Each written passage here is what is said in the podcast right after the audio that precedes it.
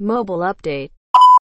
国内外のモバイルアプリマーケティングの最新トレンド情報を徹底解決したり、アプリ業界のゲストをお呼びしておしゃべりしている番組、モバイルアップデート、略してモバアップ。こんにちは、リプロン柏木です。伊藤です。リプルヤネです。うまく言えた。ちょっと危うかったですけど。はい、よかったね。はい、やっていきましょ今日もウィークリーモバイルアップデートという形で、え3つですね、ニュースを持ってきてます。えー、と1つ目がアプリ市場分析のアップアニー、証券詐欺の疑いで約11億円の罰金制裁。うん2つ目が、ネットフリックスがケニアで無料プランをローンチ。最後3つ目が、モバイルゲームユーザーは音声広告を好む。この調査結果ですね。以上の3点に関して今日お話していこうと思います。う。おい、やっていきましょう。おい。じゃあ1つ目のアプリ市場分析のアップアニーに関するところですね。まず簡単にアップアニーが何かってところからなんですけど、まあ、モバイルマーケティングが関わっている方だと多分ご存知の方は多いかなと思うんですけども、まあ、いわゆる市場分析ツールですね。そうだね。まあ、取れる指標も結構いっぱいあって、まあ、一般的なその公開情報であるアプリの情報ですね。いわゆるタイトルとか更新日とか、あとスクリーンショットみたいなところですね。あとカテゴリー内順位みたいな、Apple 側とか Google 側が公開しているような情報はもちろんですけども、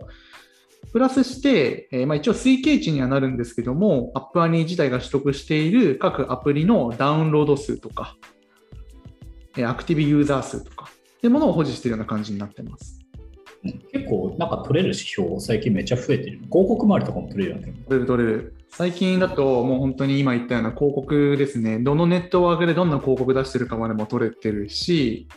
あとはあの、いわゆるリテンションレートみたいなとことかもああ、はいはいはい。iOS 側にも出てきたりしてるので、結構広告指標は全部増えてきてるかなという感じですね。売上データも一そうだよ。1年くらい前からウェブ側のデータも確かちょっと見れませんでしたっけ？そうあクロスプラットフォームで提供しているアプリとか、ウェブサービスっていうのが、どれぐらいユーザーの偏りがあるかとか、えーあとはまあ重複があるかって部分までも出るようになってきてはいますね。うーん。そうモバイルアニーや。モバイルアニで、じゃあな、なんでこんな数値取れるのって話じゃないですか。うんうん。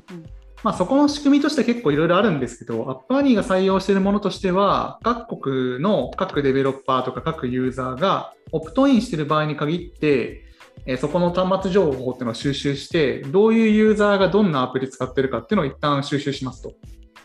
うんでそれを統計的な手法を用いてサンプリングしたものを戻して母集団の方に戻してあげて母集団だとこんぐらいあるよねっていうところを出してあげてるっていうのが一応推計値の出し方、まあ、一般的な市場分析ツールと同じような感じですね。うん、そうですよね。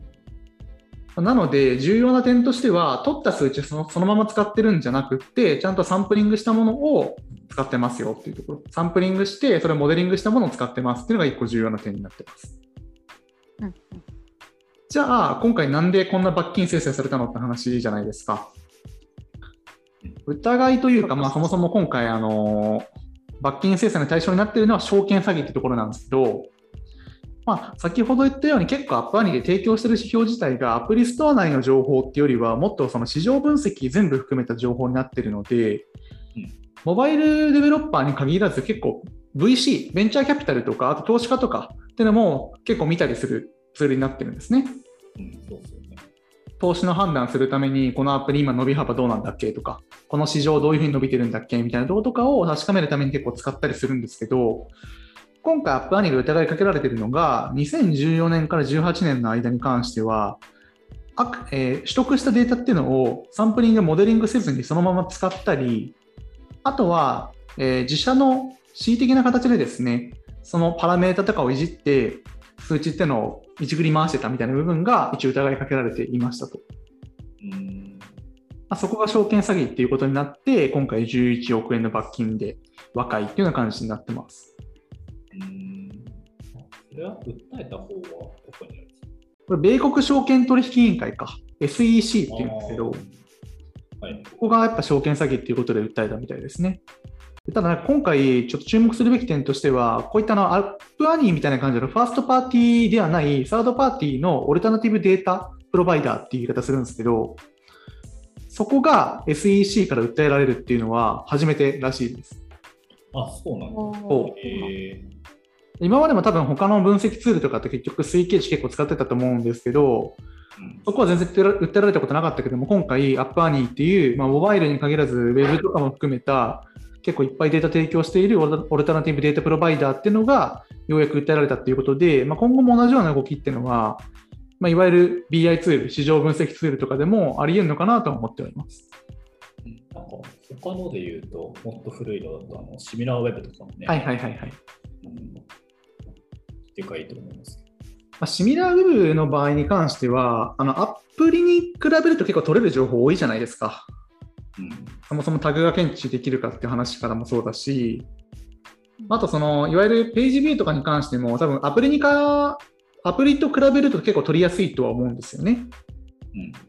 なのでそこの部分はまあ、一個ウェブ側の領域として告発の可能性はあるはあるけど、多分アプリに比べると、多分そういったなんだろう、いじくり回してるみたいなことはそこまでないんじゃないかなとは予想はしてますね。うーん。あ、そうだ。まあ、あとあれか、収益系とかあんまり取ってないの？か。シミラーウェブ、あそうですね、シミラーウェブに関してはそこまでそこの売り上げとかは持ってなくって、あくまでも持ってるのって、カートシステムがあるかどうか、メディアビジネスかみたいなとこまでなので、うんまあ、踏み込んでないっちゃ踏み込んでないかもしれないですね。うん、タグとセッションみたいな感じ。うんうんうん。今回一番ちょっと言及されてるのはいじくり回してるからダメだよっていう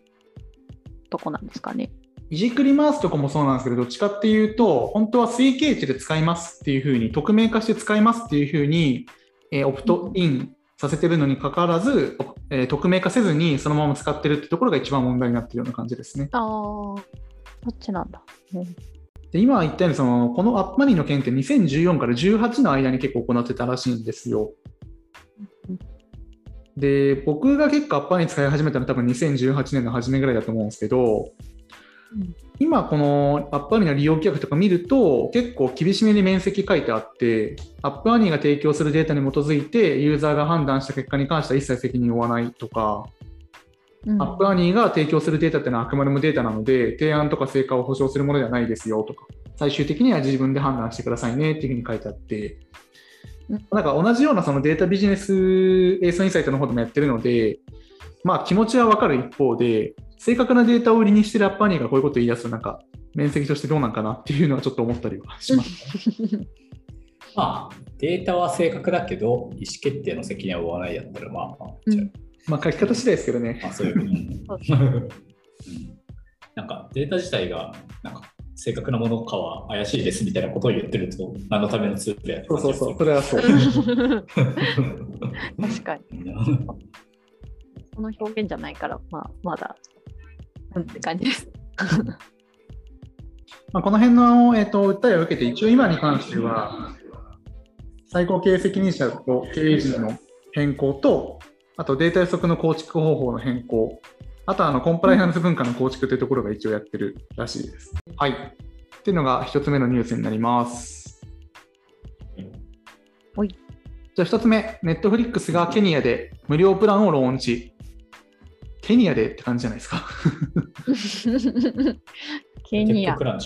で、えっと、今回、えー、ネットフリックスがケニアでロールアウトした、ローンチしたのが、いわゆるあのフリープラン、無料トライアルとかじゃなくって、無料で使えますっていうプランですね。を提供開始してます。こ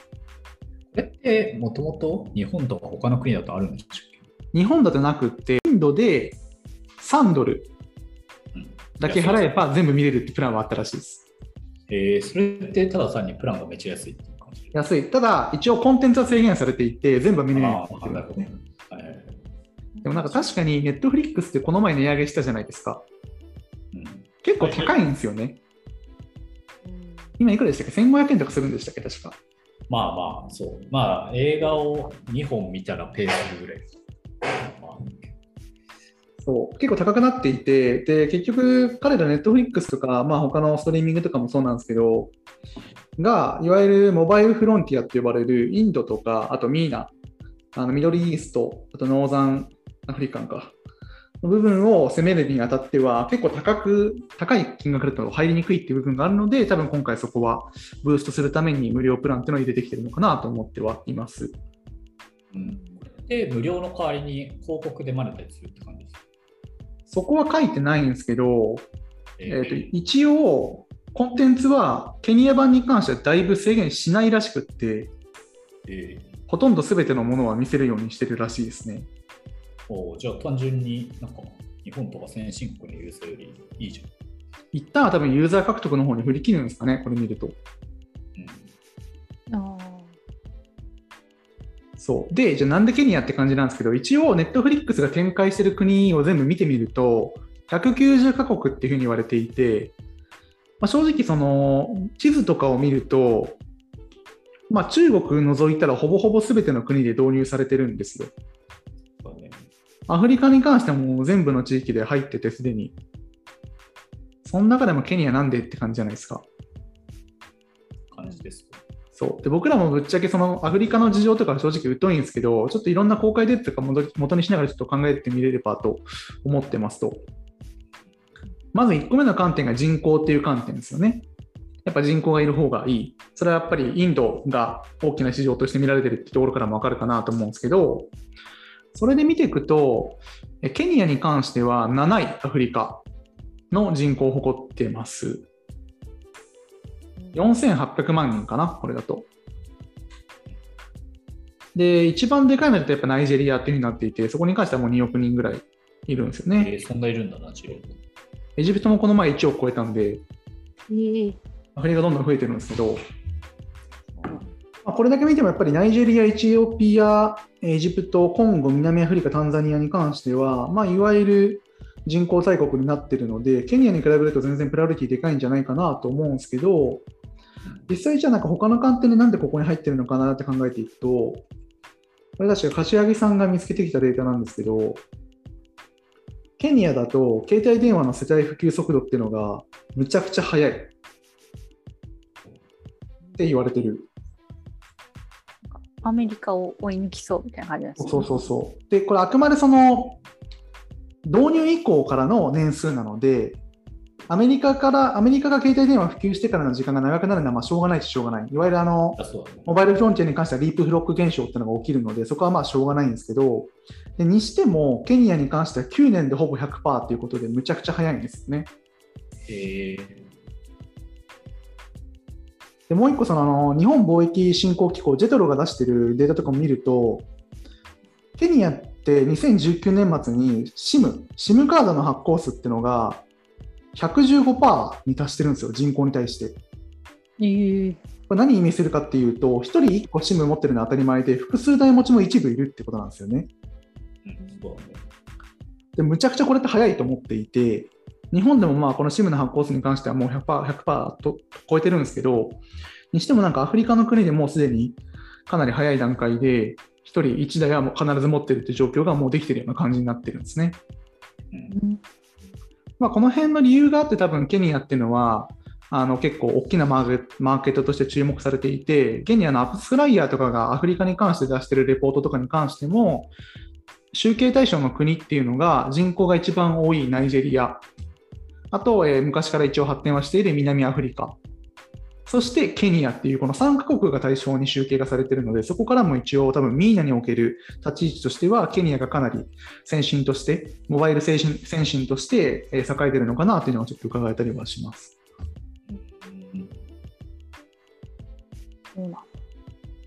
ケニアってどうやって判別するんですか？その国の電波かどうかって感じなんですかね？ここは普通に多分あの、いわゆるアプリストアとかと同じような感じで、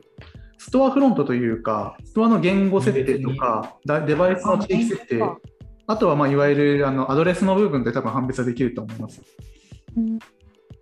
そうなんや。うん、なんか、ケニアですわって言って使えたりせせえへんのかな、近い国の人は。ああ、いや、多分それは IP 偽造でいけるっちゃいけると思うんですけど、あのー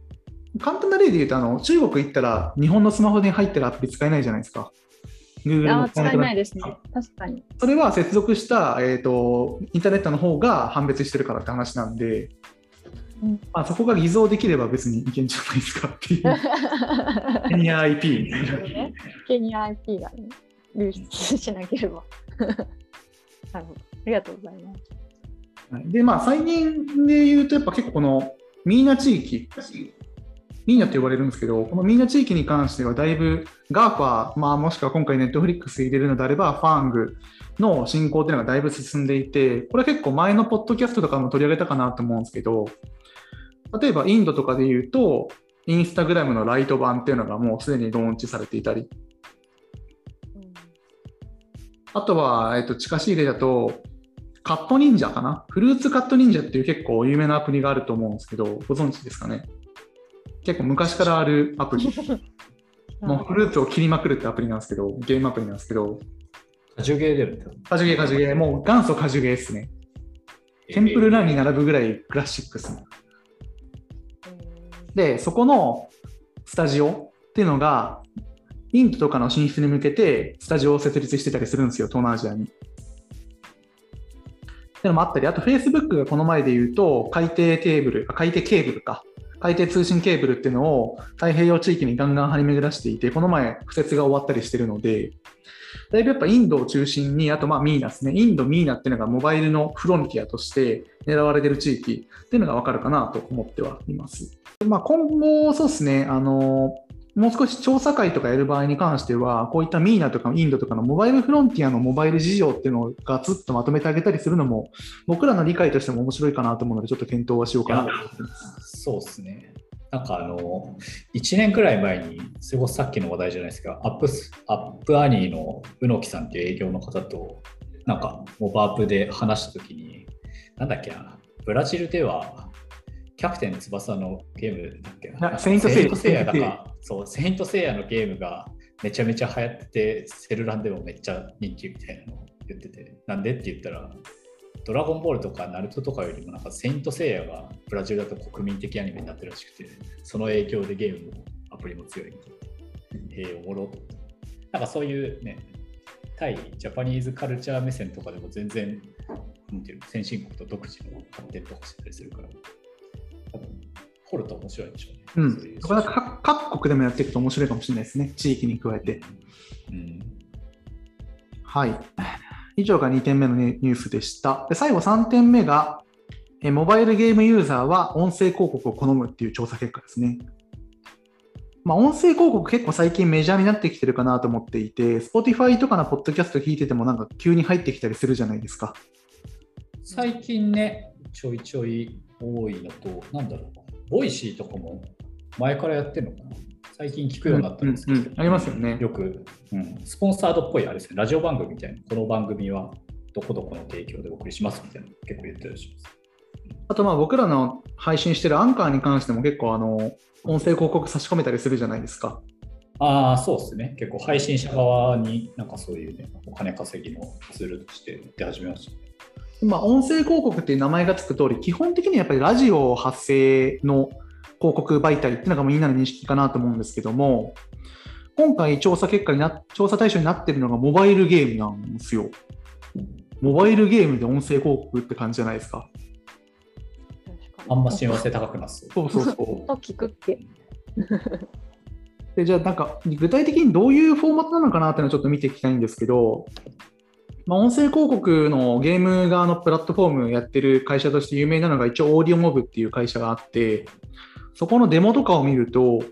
どういうものになってるかっていうとバナーが下の方に出ていてそことは別に音声が耳から流れるみたいなそのバナーの内容を話す音声広告みたいなフォーマットが1個。でもう1個がいきなりダイヤルダイヤルが出てきて、そのダイアログで無料のコインもらうには音声聞いてねっていうのが出てきて、タップすると音声が流れるみたいな。なんかあれだよね、リワード動画の音声版。そう、まさにそれ。あとはバナーの方にはあるんだけども、バナーには別に画像とか入ってなくって、いわゆるあの音声が流れてる時のうにょうにょマーク、波のマークですね。が書いてあって、ひたすら音音声が流れてくるみたいな。うんフォーマットが、まあ、主に3つぐらいがあるのかなと思うんですけど、そういった形式が一応使われているようです。で、この比較対象になっている広告フォーマットですね。なんで音声広告がいいのかみたいな部分に関しては、一応そのマネタイズの手段としては、えーアプリ内課金っていうところと、あとは、えっ、と、リワード動画、あとバナー広告ですね。この3つに対してどれぐらい好きかっていうところ、どれぐらい嫌じゃないかっていう部分を調査した結果によると、一番その中で嫌じゃないっていうふうに言われたのが、音声広告だったらしいんですよ。なんかそのなんだろうな、その音声広告なんで、かつゲーム中じゃないですか。音必須ではないと思うので、なんか僕の仮説ではそれ単純に音声聞いてないだけではってちょっと思ったりはするんですけど、そうですね。なんか、エンゲージメントが高いっていうよりは、こう、ノイジーじゃないからね、そうそうそう使われ。てるって消去法っぽい。なんかその、ストリーミングサービスの時に流れてくる音声広告って、先用ないじゃないですか。だって音声聞きに来てるんだから、音声聞くじゃないですか。まあそうですね。ゲームだったら音声広告だったらスキップできるから、飛ばせるよなと思って、まあそうですね。うんまあ逃すか、なんか流しっぱだけど別に聞いてないですよね。うんただ、ただ一方で、リワード動画とかに比べると確かにうざくないなと思っていて、でもそのリワード動画っていうのは、見なきゃリワードもらえないじゃないですか。そうですね。大体はインタースペシャルでこう、なんかプレイ動画が勝手に流れたりする。そうそうそうそう。だからなんだろう、まあ、スキップするにしても、一回プレイ中断させられるっていうのは結構うざいポイントだなと思うんですけど、音声広告に関しては、ま、流れてるなと思うけども、まあ、無視することもできるし、プレイも中断せずに一応できるっていう点では、まあ、確かにエンゲージメントはどうか知らないけど、UX 的には悪くない。まあ、ただ効果は分かんないって感じかな。っていうふうにちょっと僕は思ったりはしました。うん、そうですね。まあエンゲージメントは高くなさそうな気がするけど、わからん。そうそうそう。うん、まあそのエンゲージメントって今言ってるのは何ですかアクションとか CTA のクリックとか。まあ、ただなんかその音声広告に関しては使い道によって結構ありかなと思っていてうん、なんか僕だけか分かんないですけど、音声で聞くと結構やっぱ親密感が湧いたりするじゃないですか。わからないですか？まあ、特にくく繰り返されると結構湧くかなっていう感じですかね。うん、なんか1回だけとかだと、やっぱりどうだろう、CM とか、なんかおもろいウェブ動画の広告とかよりは印象に残らないかな。ああ、はいはいはいはい。うん、なんか例えば、ね、好きなラジオ番組とかのスポンサーが毎回、なんていうのこう、明治のチョコレートとかだと、なんとなくその CM は印象に残ったりみたいなのがあります？ラジオのイメージですよね、多分。ラジオのイメージ。なんか僕が言ってるその音声が親密感あるっていうのは、そういう広告っていうよりは、どっちかというとその音声の持つ可能性の話をしていて、例えばその会社で結構、ポッドキャストやる人結構増えてるじゃないですか。会社情報発信用のポッドキャストやる会社って結構増えてるかなと思っていて、やっぱりなんかそのサイト上でその会社の情報とか見たり、あとインタビュー記事を読むよりは、そこに出てる人が実際に話しているっていうのを聞く方が、やっぱ会社の理解っていうのは深まりやすいのかなって個人的には思っていて、そうですね。それはそう思う。うん。なんかその、理性的な面で言うと、やっぱり目から入ってくる情報のが圧倒的に多いので、かつ認知認知できる情報に関しても多いので、情報を認知する、認知させるって点では確かに目の方がいいとは思うんですけど、なんだろうな、その感情を揺さぶるというか、感情に訴えかけるみたいな親密性のある訴求の仕方に関しては結構音声の方が強いと思うので、このゲームの広告ちょっと分かんないけど、音声広告っていうのは結構可能性としては全然あるのかなっていうのはちょっと僕の所感ではありますね。あまあそうですね。音声広告自体はもう、なんだっけな、なんか別のポッドキャストとかでも言ってたんですけど、うん。すごい広告の市場としても伸びてるみたいな話。オトナルさんとかですよね、多分。ああ、そうそうそうそう。はい。以上3点が今週のニュースでした。まあ、今後の放送に関しては、ウィークリーモバイルアップデートもやっていくんですけど、久しぶりにちょっとがっつりまとめ会とかもやりたいなというのはちょっと思ったりはしますね。そうですね。あれ直樹さんのあれはどうするんでしたっけ？引退前にまとめ会。卒業会？卒業会。卒業会なんかまとめでいいんじゃないですか？やりましょうか。まあ、その辺のテーマに関しても、もしリスナーの方でご希望があれば、ぜひ教えてください。それではと今日の放送以上になりますかね。今回の放送面白かった方はぜひとフハッシュタグ、モバオク、カタカナでつぶやいてください。取り上げてほしいネタも募集してます。モバオクじゃねえや。モバオクモバオクです。すいません、もう一回やりますわ。なんで私モバオクって言ったんや。はい、それでは今回の放送が面白かった方は、ぜひ、ハッシュタグ、モバアップ、カタカナでモバアップでつぶやいてください。では取り上げてほしいネタを募集しております。はい、それでは本日もありがとうございました。また来週。はい、ありがとうございました。